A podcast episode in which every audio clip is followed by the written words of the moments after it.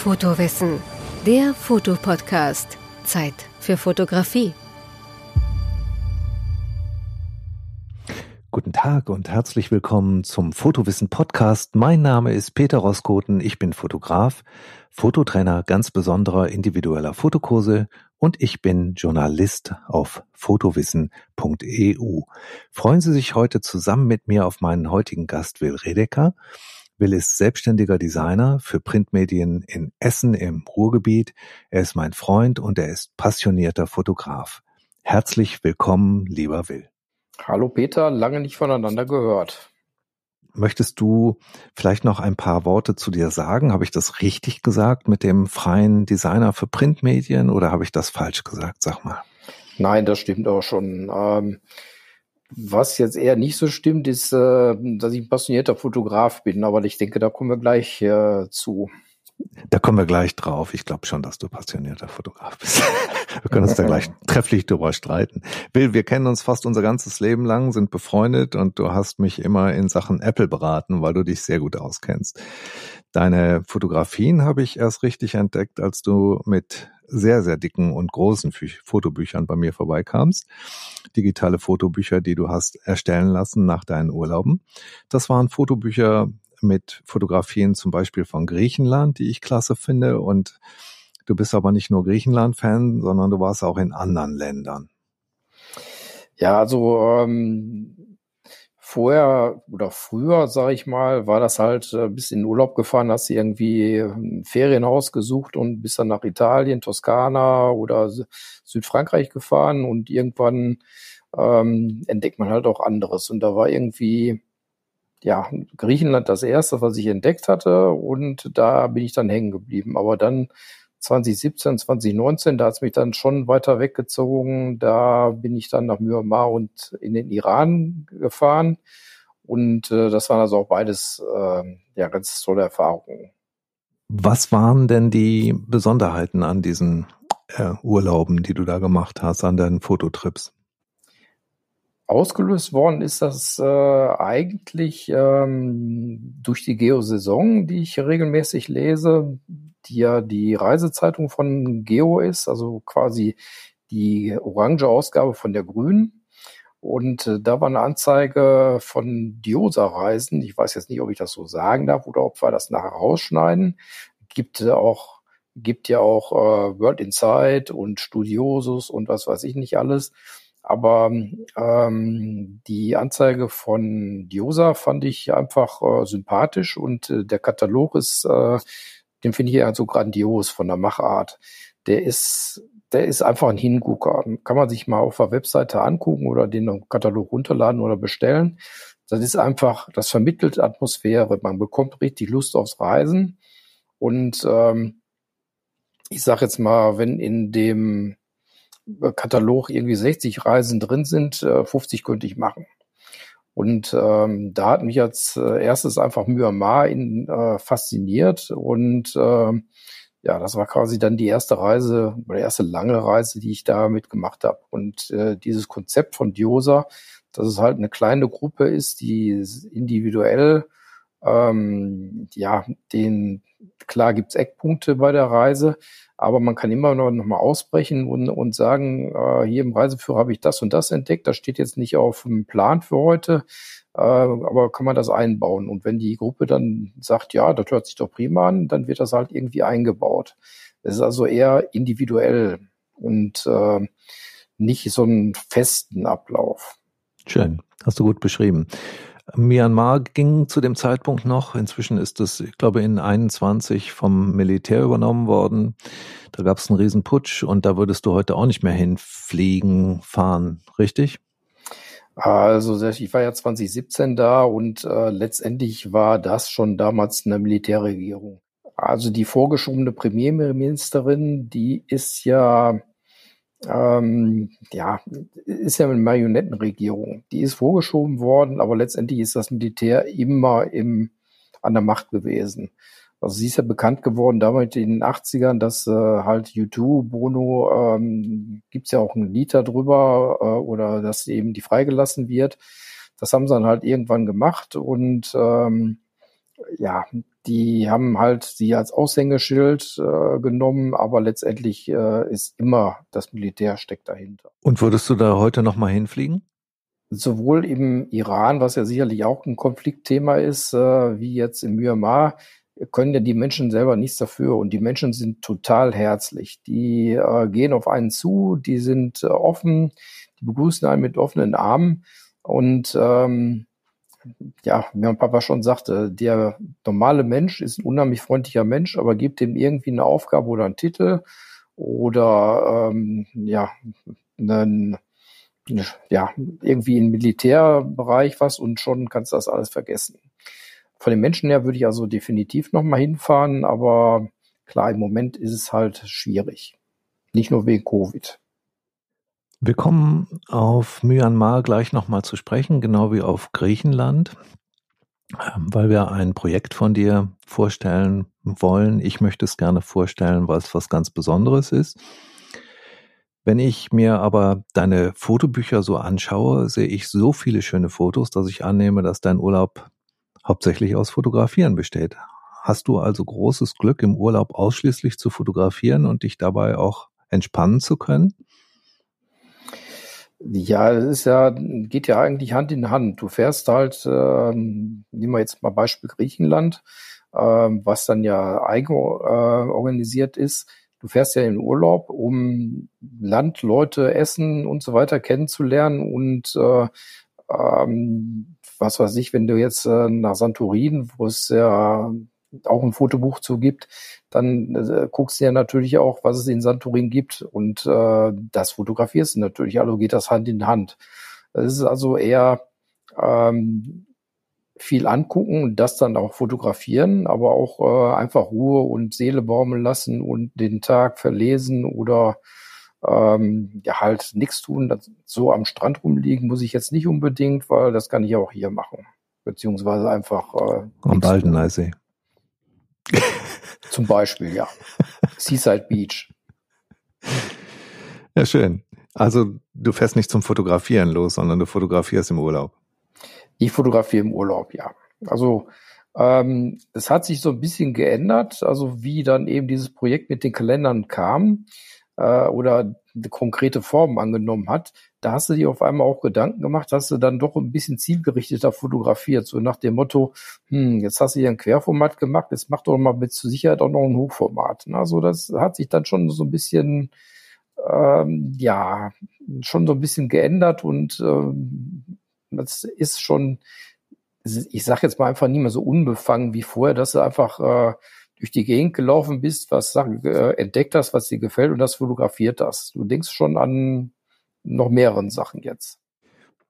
Das war natürlich hochinteressant, das muss ich ja aufgreifen, mein Lieber. Ähm, Hochformat und Querformat. Da gibt's ja für jede Situation ein Format, was schöner aussieht. Und verzichtest du auch schon mal auf das Hochformat oder auf das Querformat, wenn das andere besser passt? Oder machst du in jedem Fall eins? Nein, nein, also da verzichte ich halt auch drauf, beziehungsweise ähm, du findest ja halt dann auch einen Ausschnitt. Ähm, ich kann mich noch erinnern, wo wir im Krefeld äh, bei einer Fotoexkursion von dir, wo ich dabei war, da hattest du ja die Aufgaben gestellt. Ich meine, das war ein Schwarz-Weiß-Bild, ein Makrobild und ähm, dritte weiß ich nicht. Und äh, du hattest dazu dann in deinen Kommentaren von den Teilnehmern, die, die dabei waren und Fotos hochgeladen, äh, geschrieben, ich wäre der Einzige gewesen, der drei Hochformate eingereicht hat. Und ähm, ich weiß nicht, also vielleicht ist ja Hochformat jetzt auch so ein bisschen negativ ähm, belegt, äh, dadurch, dass ähm, ja, also machst ein Video in Hochformat, dann denken ja alle, und du guckst im Querformat an, du hast da nur diesen kleinen mittleren Ausschnitt, dann denken ja alle, hör, das hast du ja nicht richtig gemacht. Aber ich finde schon, dass das Hochformat eine absolute Bedeutung und ähm, ja, vollkommen in Ordnung ist. Du hast es schön beschrieben. Da gibt's ähm, durch die querformatigen Bildschirme heute die Tendenz, alles nur noch im Querformat zu fotografieren. Das ist natürlich irre. Denn ich möchte mir die Bilder ja vielleicht auch im Hochformat mal an die Wand hängen. Also in dem Format, in dem es besser wirkt. Manchmal gehe ich sehr, sehr gerne hin und fotografiere im quadratischen Format, auch schon von vornherein, nicht erst hinterher. Ich beschneide also nicht hinterher quadratisch, sondern ich fotografiere gleich im 1 zu 1 Format, wie man es auch nennt. Das ist ja dann Quadrat. Das wirkt ganz anders und, und ist ein sehr, sehr schönes, ruhiges Bild. Früher haben wir sehr viel im quadratischen Format fotografiert, wenn wir Mittelformat fotografiert haben, entweder mit Rollei oder mit Hasselblatt oder Mamiya hatte ein fast quadratisches Format, das war 7 zu 6, war auch schon fast quadratisch. Es war äh, eine, es ist eine Wohltat, im quadratischen Format fotografieren zu können. Geraldine, meine Frau, geht häufig raus und fotografiert ausschließlich im quadratischen Format in Schwarz-Weiß und hat da eine Riesenfreude dran. Also das ist soweit zu dem Format. Ich kann gut verstehen, dass du für den Kalender dann ab und zu ein Hochformat und Querformat brauchst. Vielleicht wäre ja das quadratische Format ein super Kompromiss für dich. Ja, es, da ist ja schon wieder das ähm, quasi durch die Druckerei begrenzt. Also die haben halt halt Quer- und Hochformate. Natürlich haben die auch quadratische Formate. Ähm, aber letztendlich ähm, ist halt Quer- und Hochformat ist das gängigere. Äh, und deswegen, ja, ne, also. Die geben das vor, ja. Die geben es letztendlich vor, beziehungsweise ähm, das wäre mal interessant, einfach mal einen Kalender zu machen oder ein Fotobuch zu machen mit reinen Querformaten, wo du dann ähm, ja letztendlich ähm, weiß ich nicht, ob es dann einfacher wäre, wenn du dir jetzt sagst, jetzt mache ich mal wirklich nur quadratische Bilder wie Geraldine ähm, oder gehst hin, machst ganz normal Quer- und Hochformate und versuchst daraus einen quadratischen Ausschnitt zu suchen. Das ist wahrscheinlich auch nicht so einfach. Ich persönlich bin ein Verfechter davon, das vorher so einzustellen, wie du fotografieren möchtest, weil du dann anders gestaltest. Also wenn du im Sucher Querformat siehst, das geht mit einer Spiegelreflex überhaupt nur in ganz großen Ausnahmefällen. Es gibt nur, meines Wissens, zwei Kameras, die das können. Eine davon ist die Canon 5 DSR. Die kannst du auf quadratisch umschalten, dann ist der Sucher auch quadratisch. Das geht mit normalen Spiegelreflex oder mit allen anderen Spiegelreflexkameras nicht. Ich glaube, es gibt noch eine von Nikon, die das auch kann. Und die, die elektronischen Sucher heute, also die spiegellosen Kameras können, könnten das alle, wenn sie es denn im System hätten. Manche haben's, manche haben's nicht. Die meisten haben's heutzutage, das quadratische Format. Leider fehlen häufig so Formate wie 7 zu 6 oder 5 zu 4. Die sind einfach nicht angeboten, obwohl die auch sehr interessant sind. Und es ist schade, dass das heute durch Druckereien vorgegeben wird. Das wäre in meinen Augen gar nicht notwendig, denn die, das quadratische Format lässt sich ja genauso gut schneiden, beschneiden von den Druckereien wie das Querformat oder das Hochformat. Vermutlich sind es dann die Bindungen, die nicht so hm, geläufig sind. Ich weiß es nicht. Vielleicht auch die Kartons. Es mag verschiedene Gründe haben. Da müsste uns ein Drucker darüber Auskunft geben. Nimmst du, wie Bernhard Labestin es vorgeschlagen hat, im letzten, in einem der letzten Fotowissen-Podcasts auch eine Thermoskanne mit zu deinen Ausflügen und, und setzt dich mal hin und guckst genau hin und kommst runter und leerst den Kopf, schaust hin und drückst dann ab, wenn du was siehst. Nimmst du eine Thermoskanne mit oder welche Methode hast du?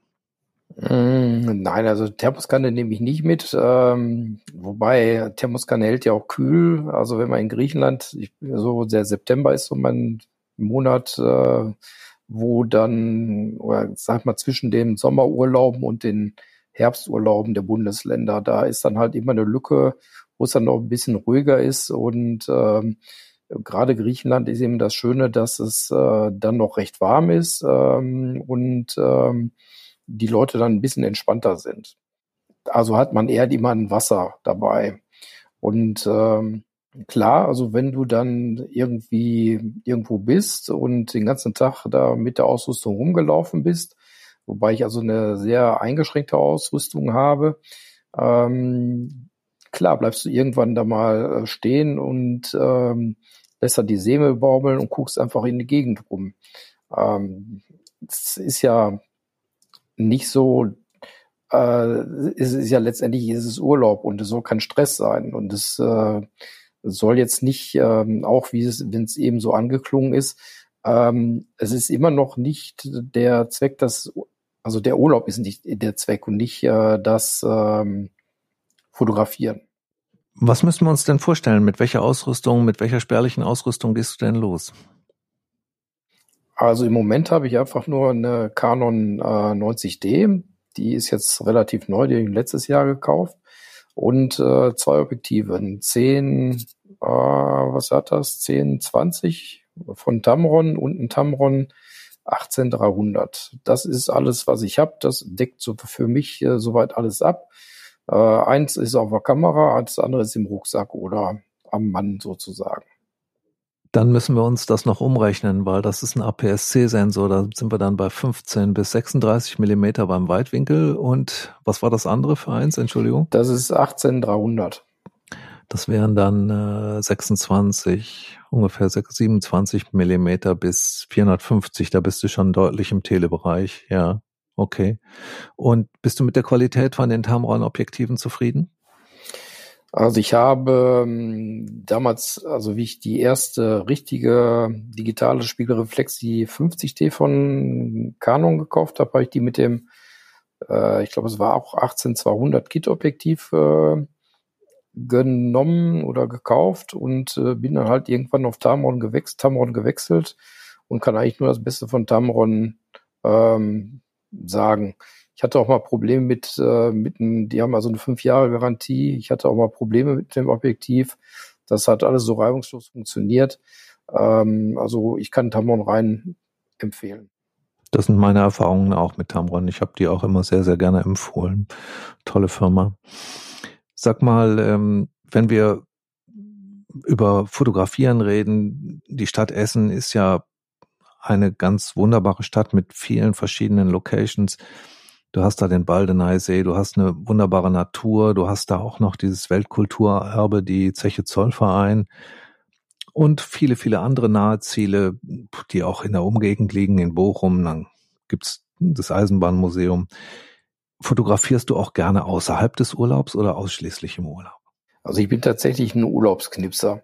Ich bin ansonsten außerhalb des Urlaubs ähm, eher faul, muss ich ganz ehrlich sagen. Da reicht mir das Smartphone oder ich habe eine kleine Panasonic-Kamera, die ich dann ab und an mitnehme. Auch was weiß ich, in so einem Mehrtages-Kurzurlaub, das reicht mir vollkommen. Ähm, aber jetzt gezielt auf Fotosafari hier gehen, das tue ich nicht. Da bin ich zu phlegmatisch zu wahrscheinlich. Da muss ich dich unbedingt mal mitnehmen. ja, also klar, also äh, äh, ich hatte ja eben schon den äh, den äh, Fototag in Krefeld da gemacht. Wir waren ja auch beim äh, Eisenbahnmuseum. Das ist dann letztendlich, das ist dann absolut toll. Aber ähm, ja, dann den Hintern hochzukriegen, das ist dann schon ja nicht nicht schwer, aber ähm, ich bin jetzt noch daran, also okay, auch dadurch geschuldet, dass äh, doch mit den Kalendern vorwärts kommen musste. Ich bin jetzt gerade dabei, den die Bilder vom Urlaub von 20 20 zu, äh, 20, ja doch 2020 zu äh, bearbeiten. Wo warst du da? Äh, 2020 war ich auch wieder Griechenland im Pilion oder der Pilion. Das ist so ein Zipfel eher im, ja, in der Mitte von Griechenland, die relativ unbekannt ist. Also da gibt's tatsächlich Skilifte. Ähm, es ist ziemlich steil, ziemlich gebirgig und äh, unheimlich klares Wasser.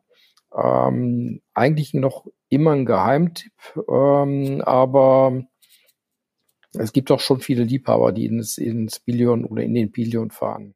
Wenn ich mit dir bei unseren relativ langen Telefonaten über Apple-Rechner rede, dann bist du immer genau auf der Höhe des Fortschritts. Du hast äh, immer das neueste Equipment im Auge. Du hast mir auch immer sehr geholfen, durchzublicken und mich beraten. Für deine Arbeit in Sachen Design und Printmedien benötigst du ja schon von langer Zeit her einen sehr leistungsfähigen Apple, um die großen Datenmengen zu bewältigen. Wie ist dein Blick auf die neuen M1 und M2 Rechner und die spiegelnden Bildschirme von Apple? Also M2-Rechner gibt's ja so gesehen noch nicht. Ähm, was jetzt gerade vorgestellt worden ist, ist der Mac Studio mit äh, M Ultra oder M1 Ultra. Äh, aber was man dazu sagen muss, also zu den ganzen, äh, also zu der ersten Serie von den M-Prozessoren, da hat also Apple einen super Job gemacht. Ähm, Ich weiß jetzt gar nicht, in welchem iPhone der erste ARM-Prozessor drin war. Ich meine im iPhone 4 oder 5.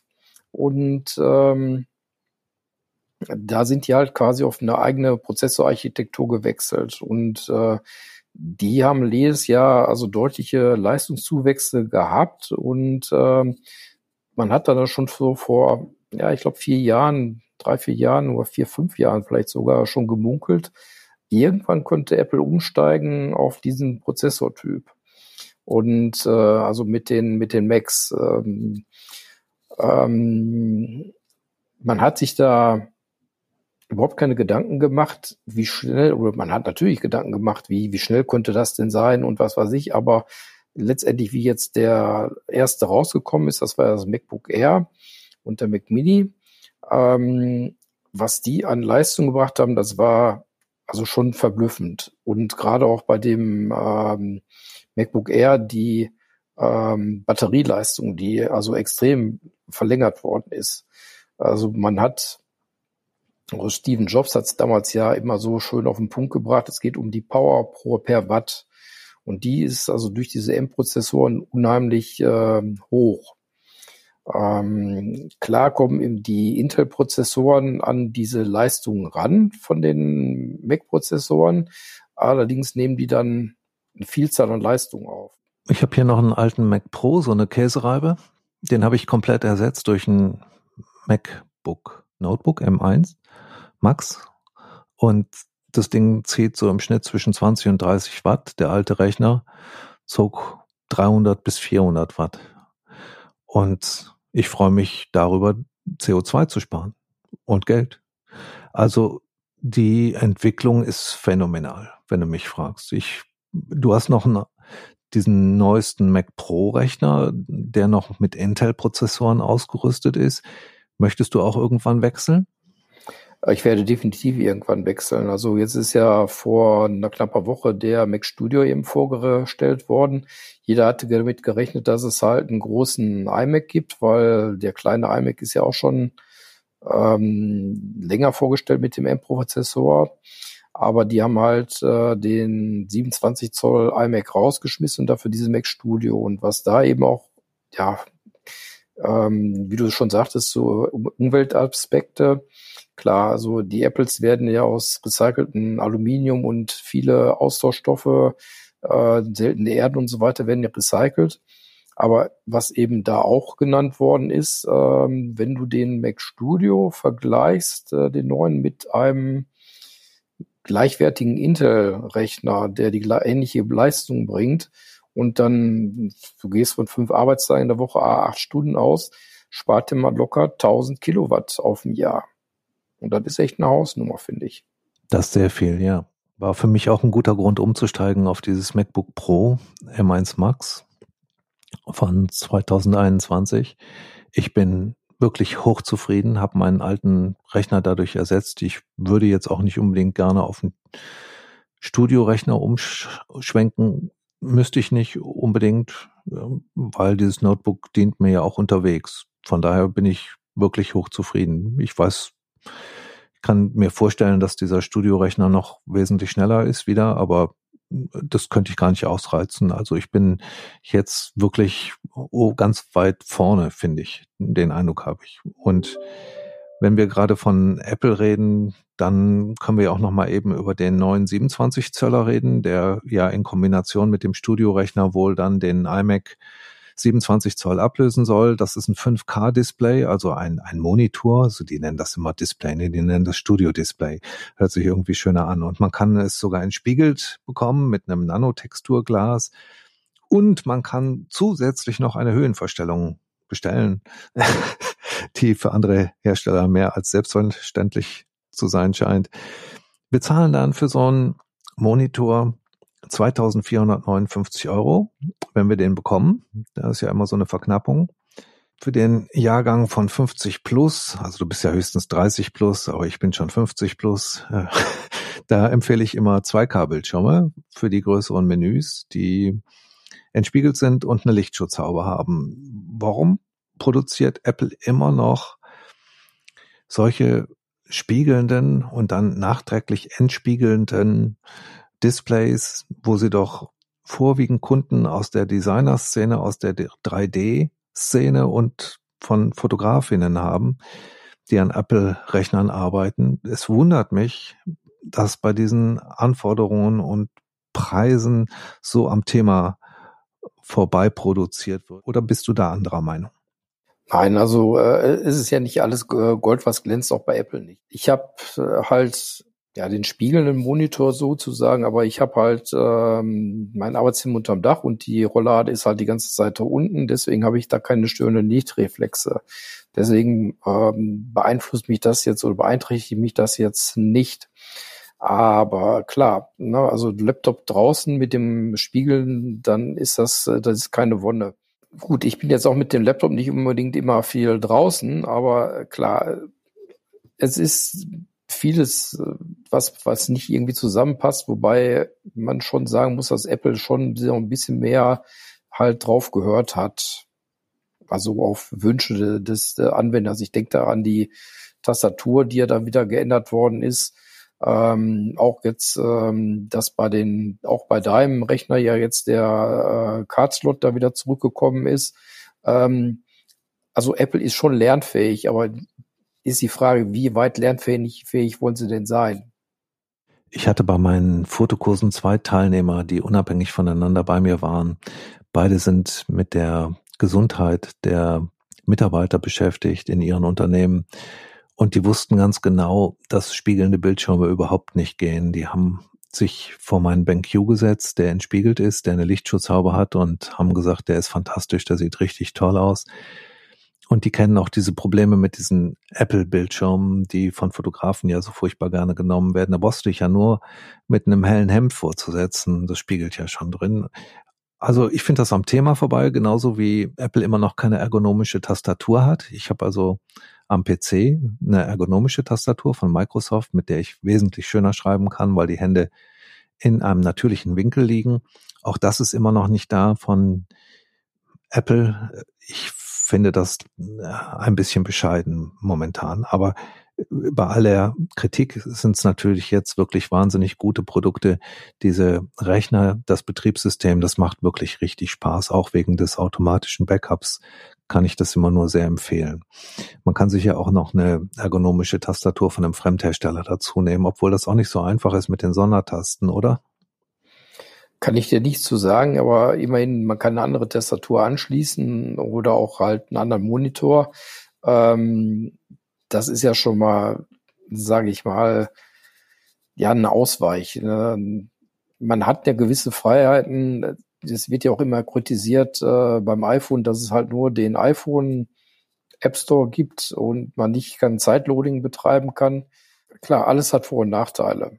Und naja, jetzt vielleicht noch dazu, der Joni Ivy ist ja als Designer weg von Apple, der hat sich ja selbstständig gemacht, ähm, arbeitet vielleicht auch noch für Apple, aber ähm, man merkt schon, dass das ein gewisses Umdenken gegeben hat. Also mit der Zeit vom Ivy bei Apple war also äh, Design vor Funktion und jetzt wandelt sich doch so ein bisschen wieder zurück zu Funktion vor Design. Wie viel passiert, ist da natürlich die Frage. Ja, das siehst du ja auch schon wieder bei den, bei den Kartenslots. Da gibt's nur einen SD-Kartenslot. Es gibt keinen für CF Express-Karten, die jetzt so en vogue sind. Die sind halt wesentlich schneller noch und leistungsfähiger und sind auch nicht so empfindlich. Die biegen sich nicht so schnell durch. Das sind richtig gute Speicherkarten, aber dafür ist eben auch noch kein Slot vorgesehen. Da braucht man immer noch wieder ein externes Lesegerät für. Aber kommen wir mal zu was anderem. Wir wissen ja beide, dass wir ab und zu mal Fotos ein bisschen drehen müssen oder beschneiden müssen. Wie bearbeitest du denn deine Fotos am Apple? Ist unterschiedlich. Ähm, die Fotos, die ich halt quasi für den Beruf brauche, da das mache ich halt in Photoshop. Ähm, und die Fotos, die ich für den Kalender oder äh, überhaupt die ganze Fotobearbeitung selber, die passiert dann äh, hauptsächlich in Lightroom. Also da ähm, eigentlich so gesehen, weiß gar nicht warum, es gibt da einfach eine strikte Trennung. Ich glaube, Photoshop hat wirklich da eher äh, die, der, die ist eher die erste Wahl, wirklich dann um Printmedien zu gestalten oder halt auch ähm, äh, für 3D und ähm, für Agenturen. Ja, Agenturen für, für Video und was weiß ich vorzubereiten. Und ähm, Lightroom ist doch schon wirklich eher auf Fotografen zugeschnitten. Ich könnte mir jetzt also nicht vorstellen, jetzt erstmal Bilder ähm, in Lightroom reinzuladen, die dann da vorzubereiten, zu drehen und so weiter, dann zu exportieren und dann in Photoshop reinzumachen, das ist einfach ein Schritt zu viel. Lightroom ist für den Arbeitsablauf sehr, sehr praktisch, weil du kannst die Bilder importieren, du kannst sie bewerten, du kannst sie aussortieren, du kannst sie in einem Stück bearbeiten, du kannst Bearbeitungsschritte übernehmen für andere Fotos, also sie übertragen hinterher in einem Rutsch alles exportieren. Das ist schon super praktisch. Photoshop benutze ich nur noch in einem Prozent der Arbeitsfälle, wenn ich einen Pfad legen muss, wenn ich eine komplizierte Maske erstellen möchte oder wenn ich eine Collage erstellen möchte, die aus verschiedenen Fotos besteht wo ich also Dinge übereinander lege. Und das kann ich theoretisch auch mit Affinity Photo machen. Affinity Photo ist fast genauso mächtig wie Photoshop. Allerdings muss ich zugeben, die neuen Maskentechniken in Lightroom und in Photoshop sind eine tolle Weiterentwicklung. Das hat sich wirklich gelohnt. Sag mal, du kennst aber auch Lumina, oder? Ich kenne auch Lumina, ich nutze das auch. Also äh, Lumina nehme ich eigentlich zum Finishen für die Kalenderfotos oder überhaupt für mhm. die Fotos, die. Was machst ähm, du da? Was machst du da zum Schluss mit? Ähm, es, also ich finde, dass Lightroom oder wenn du in Lightroom ähm, an die richtige Schärfe gehen willst, dann ist das einfach, ähm, du kriegst in Lumina schneller Ergebnisse. Mhm.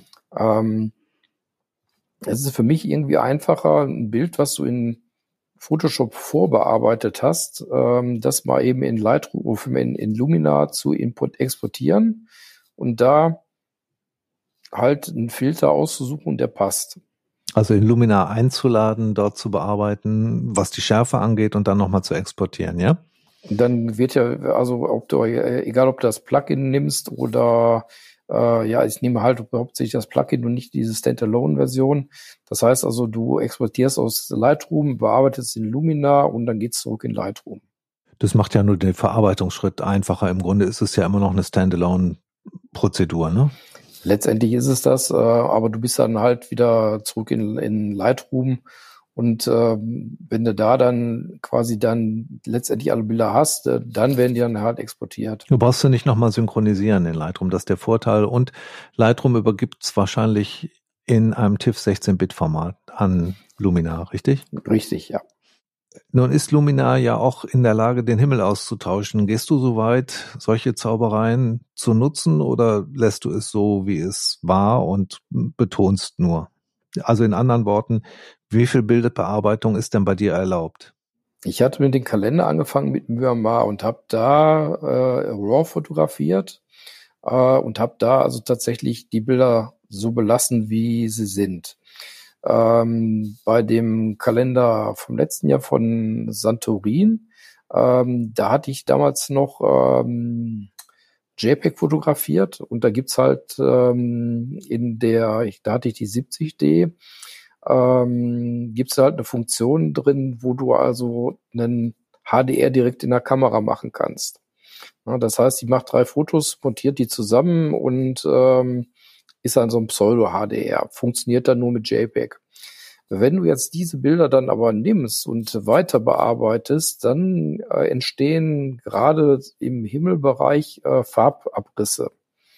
Und ähm, dann hast du jetzt ein Bild, was dir unheimlich gut gefällt und denkst, das wäre jetzt was für den Kalender und dann hast du aber einen Himmel mit Farbabrissen. Und da ist dann tatsächlich so, dass ich da schon mal den Himmel austausche, den ich aber dann versuche, ja so auszutauschen, dass es dem ursprünglichen Himmel relativ nahe kommt. Okay, und warum gehst du da nicht aufs RAW? Ähm, Habe ich damals noch nicht gemacht. Also du hattest, äh, da ich weiß nicht, wie, wie viele Jahren das war.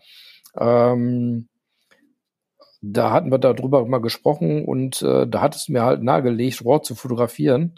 Aber ist tatsächlich so, dass der Kalender von ähm, Santorin. Äh, da war ich 2013 und habe äh, noch keinen RAW fotografiert. 2014 war ich auf Karpathos, habe ich auch noch nicht. Und dann habe ich mit RAW angefangen. Und ähm, da sind dann halt eben auch, wie gesagt, die Bilder so geblieben, ähm, weil du da einfach äh, viel besser dann äh, entwickeln kannst. Klar.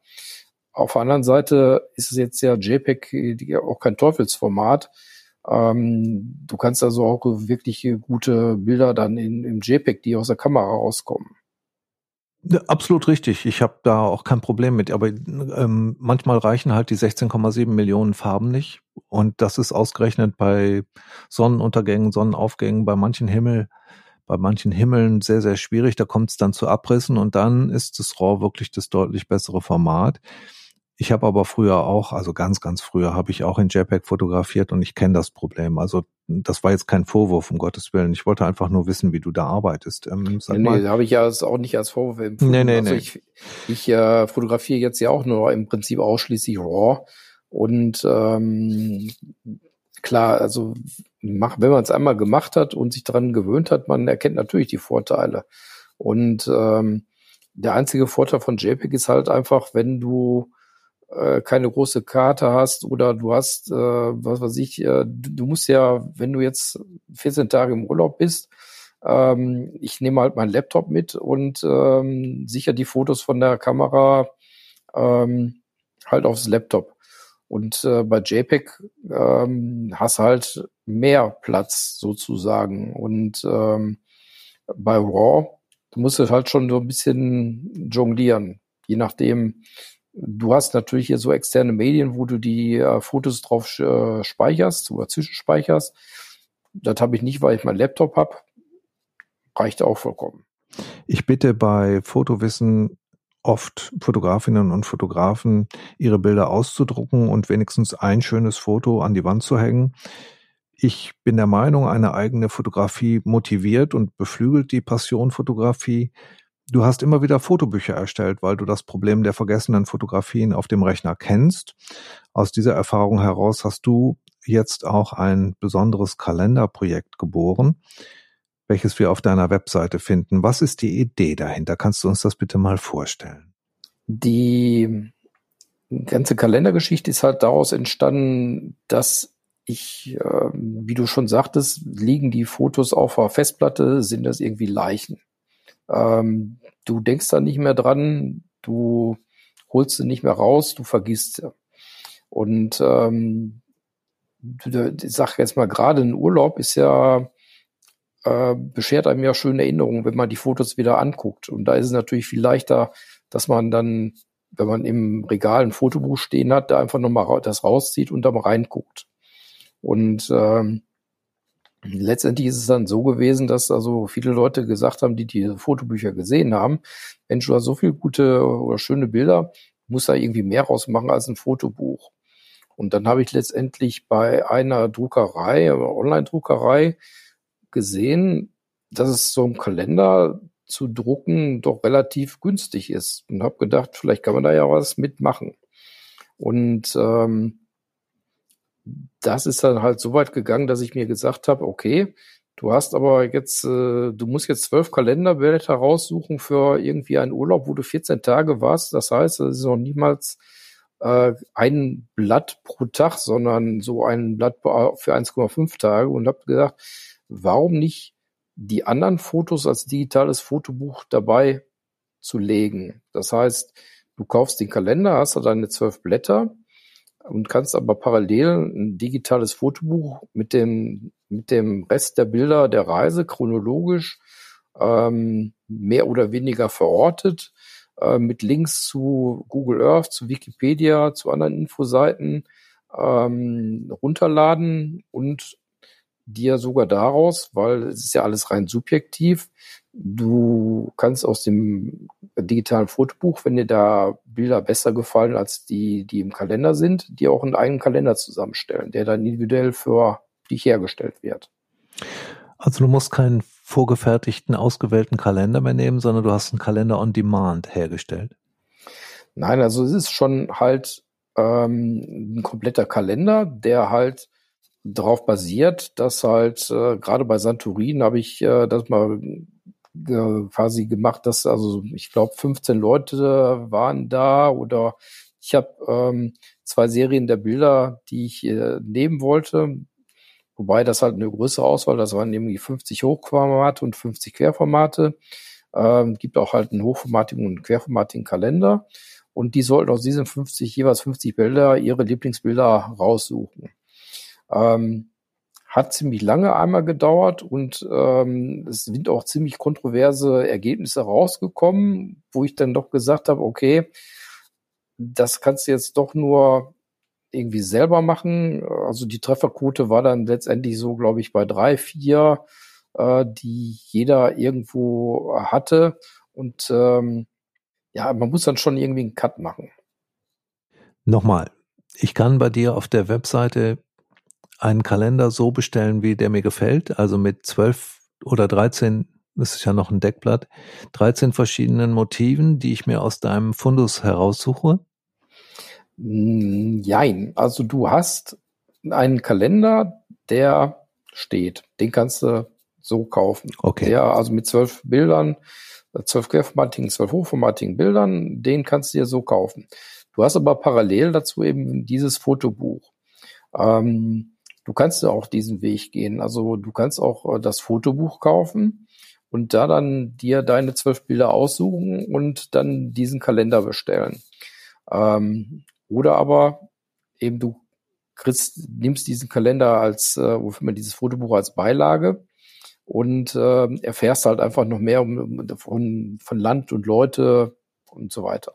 Okay, jetzt also habe ich's. Also du kannst auf einen vorgefertigten Kalender zurückgreifen, den kannst du kaufen, dann bekommst genau. du ein Fotobuch mit viel, viel mehr Fotos und weiteren Informationen, vielen weiteren Informationen hinzu. Oder aber du kannst den Weg gehen, dieses Fotobuch zu kaufen und dann daraus zwölf Bilder auszusuchen für einen Kalender on Demand. Habe ich das richtig begriffen? So ist es, genau. Gut. Dann werden mir diese Kalender und das PDF-Buch wird wahrscheinlich per E-Mail zugesandt, aber der Kalender wird mir physikalisch durch irgendeinen Paketdienst zugesandt, richtig? Das ist richtig, ja. Will, wenn wir uns jetzt diese Kalender von dir anschauen, wie bekomme ich die dann hinterher? Das Buch bekomme ich wahrscheinlich via E-Mail als PDF zugesandt, das ist mein persönliches Exemplar. Und dann bekomme ich noch den Kalender, der in irgendeiner Druckerei dieser Welt hergestellt wird, per Post oder per Paketdienst, richtig? Richtig, der Kalender kommt letztendlich, ist ja nun mal physikalisch, der kommt halt, ähm, wird halt geliefert. Ähm, und das digitale Fotobuch, da ist halt im Kalender ein Code drin, den, den man dann bei mir auf der Webseite dann eingeben kann und sich das digitale Fotobuch runterlädt. Also die sind schon so zwischen 500 und 600 Megabyte groß ähm, sind auch über 2000 Aufnahmen, weitere Aufnahmen drin. Wunderschön. Eine tolle Idee finde ich. Wer sich das mal anschauen möchte, der geht bitte mal auf die Webseite vom Will Redecker. Wir haben einen Begleitartikel bei fotowissen.eu unter der Rubrik Podcast, die zu diesem Podcast hier passt und da verlinken wir natürlich auch auf die Webseite vom Will in Essen. Und da kann man sich dann dieses Konzept anschauen, Fotobücher, Kalender on Demand. Also finde ich ganz hervorragend, ist eine ganz tolle Idee. Sag mal, diese Kalender, da war auch jetzt schon einer ausverkauft. Wie kommt das denn?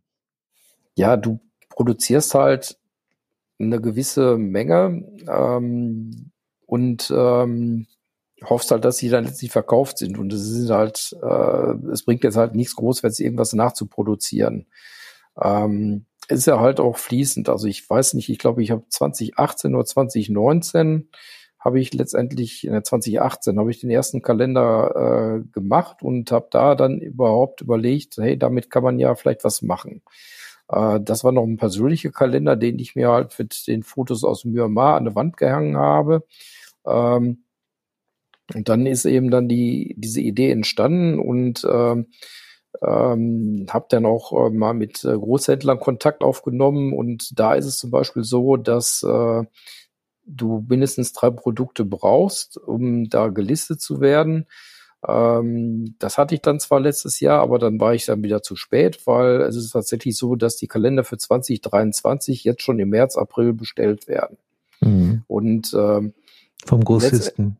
Vom Grossisten, genau. Und äh, der Kalender für 2023, ähm, Carpathos, der ist eigentlich fertig, aber der ist noch nicht gedruckt. Ich warte jetzt halt auf die Bestellung vom Großhändler und dann bestelle ich die halt auch in einem Rutsch und ähm, klar, du kommst äh, leider nicht bei Amazon vorbei äh, oder um Amazon rum. Ähm, die werden auch oder sind jetzt auch schon bei Amazon gelistet. Ähm, Was ist dir denn lieber, wenn die bei dir bestellt werden oder bei Amazon oder im Buchhandel? Ähm, ich denke, das ist äh, klar, dass das, äh, wenn was bei dir bestellt wird, bleibt am meisten hängen. Also muss man mal, muss man ganz klar sagen. Liebe Zuhörerinnen und Zuhörer, bestellen Sie direkt über die Webseite von Will Redeker, dann hat er auch was davon. Da würde ich mich sehr, sehr freuen. Schauen Sie sich die Kalender mal in Ruhe an, die sind wunder, wunderschön. Ich habe hier auch welche vom Will und bin hellauf begeistert. Lieber Will, letzte Frage, vorletzte Frage. Hast du ein Vorbild in der Fotografie? Habe ich mich eigentlich nie irgendwie damit beschäftigt. Ähm, man stößt immer wieder auf Fotografien, die man toll findet.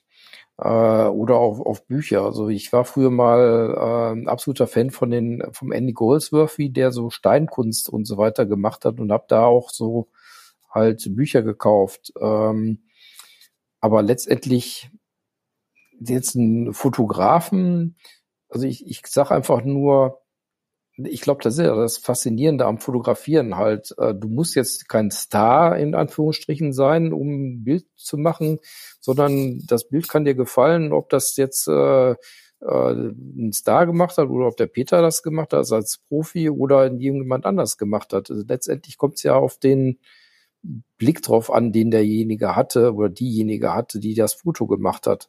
Und wenn das dann gefällt, dann ist es äh, vollkommen egal, ob das, wer das gemacht hat. Das hast du prima erklärt, also kein besonderes Vorbild in der Fotografie. Lieber Will, ich danke dir ganz herzlich für das wunderbare Gespräch, den tollen Input, die Kalenderbesprechung, dass du deine Kalender und deine Fotobücher vorgestellt hast, finde ich ganz fabelhaft. Ich wünsche dir für dieses Jahr wunderschöne Fotos. Vielleicht können wir zusammen mal losgehen und ich bin sehr gespannt auf deine nächsten Kalender. Ja, und ich danke dir, dass ich das äh, machen konnte und ähm, letztendlich soll es ja hauptsächlich um Fotografie gehen. Es ist schön, dass ich das Kalenderprojekt vorstellen durfte. Ähm, aber es sollte eigentlich wirklich nur ein Aspekt sein war ja auch nur einer. Du hast ja ganz viel über deine Urlaube geredet und über deine Ausrüstung und über Mac. Ich bedanke mich ganz herzlich bei dir. Liebe Zuhörerinnen und lieber Zuhörer, es wäre lieb, wenn Sie bei fotowissen.eu vorbeischauen. Dort finden Sie den Begleitartikel zu unserem heutigen Podcast mit dem ganz lieben Gast Will Redeker. Sie können den sonntäglichen Newsletter abonnieren. Sie können sich auch andere Folgen, Podcast-Folgen anhören.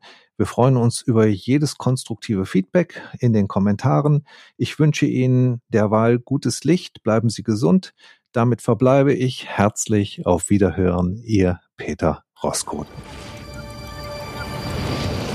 Fotowissen, der Fotopodcast. Zeit für Fotografie.